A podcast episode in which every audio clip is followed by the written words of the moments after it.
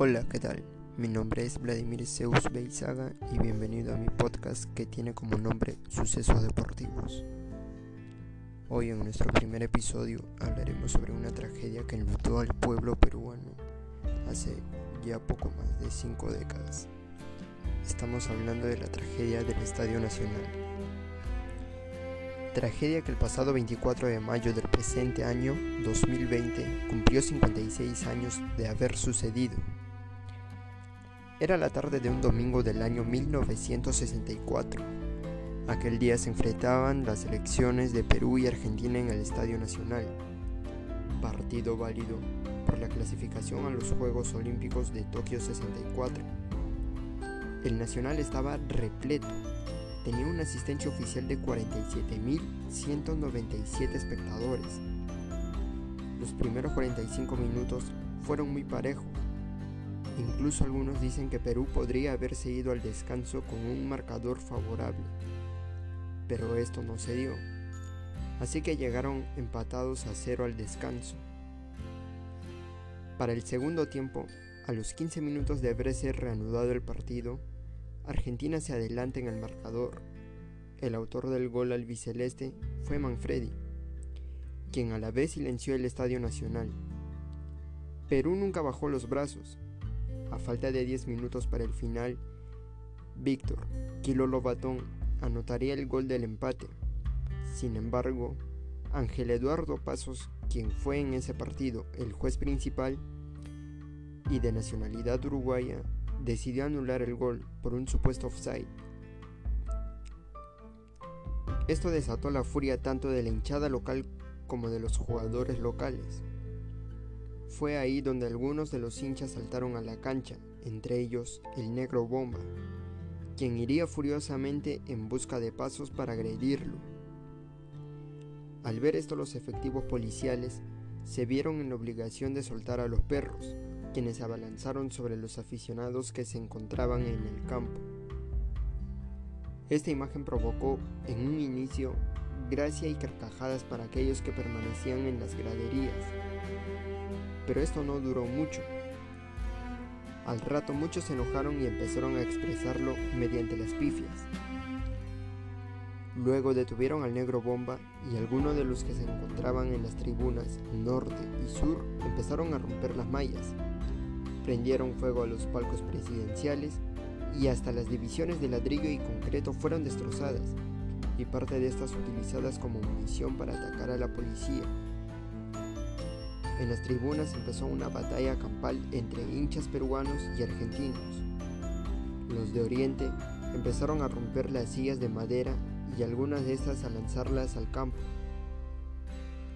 Los efectivos al ver todo esto decidieron lanzar gases lacrimógenos.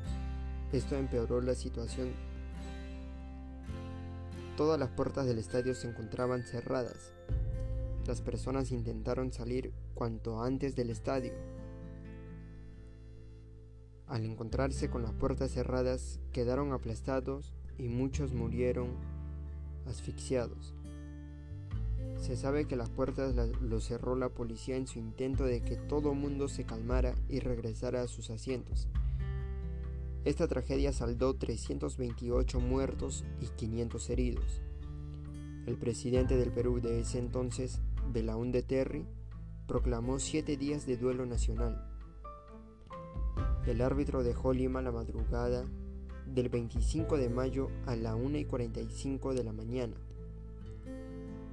El gol estuvo mal anulado. Incluso él, él, ya estaba corriendo a la media cancha para cobrarlo, pero Perfumo le reclamó airadamente y Pasos dio marcha atrás. Cuenta el peruano La Rosa, quien confiesa que en ese momento le faltó sapiencia al equipo local y entonces cuando Víctor Melacio Vázquez, el negro bomba, encontró el recoveco entre las mallas de protección y saltó a la cancha. No avanzó mucho antes de que la policía lo contuviera. Vázquez fue apresado dos días después.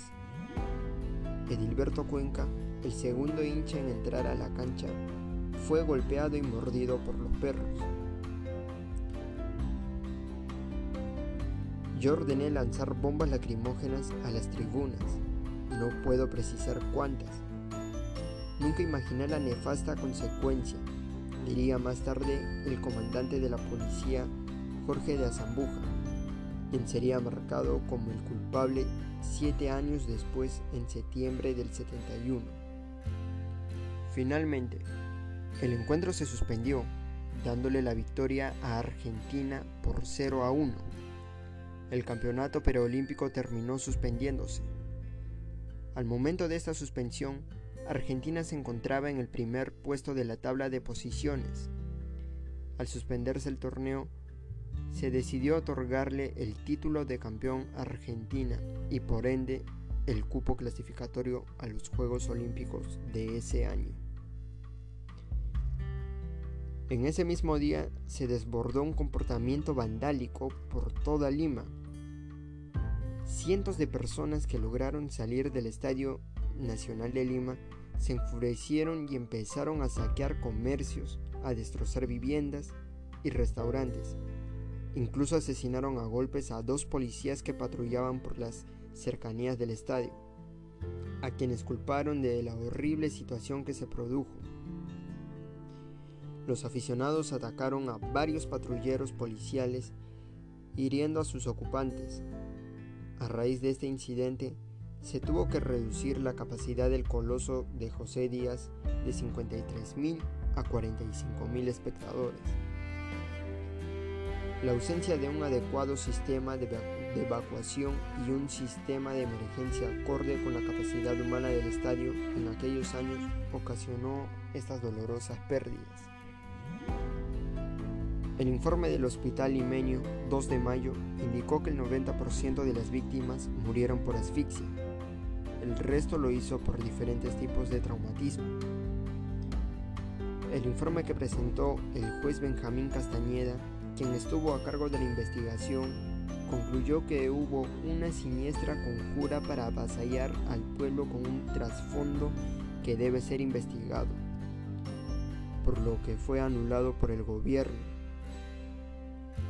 el periodista Jorge Salazar, en su libro La ópera de los fantasmas, afirma que hubo mucho más muertos que la cifra oficial y no por asfixia, sino por disparos. Los cadáveres habrían sido desaparecidos en una fosa común en el Callao, indica en el libro. Sin embargo, el dato de este libro es incierto. Finalmente, Perú tras perder clasificó para un repechaje ante Brasil en Río de Janeiro. Brasil triunfó 4 a 0 y se clasificó a los Juegos Olímpicos de Tokio 1964. Y bueno, esto fue todo por hoy. Espero les haya gustado este podcast. Nos estaremos viendo en un siguiente episodio con más sucesos deportivos. Hasta la próxima y cuídense.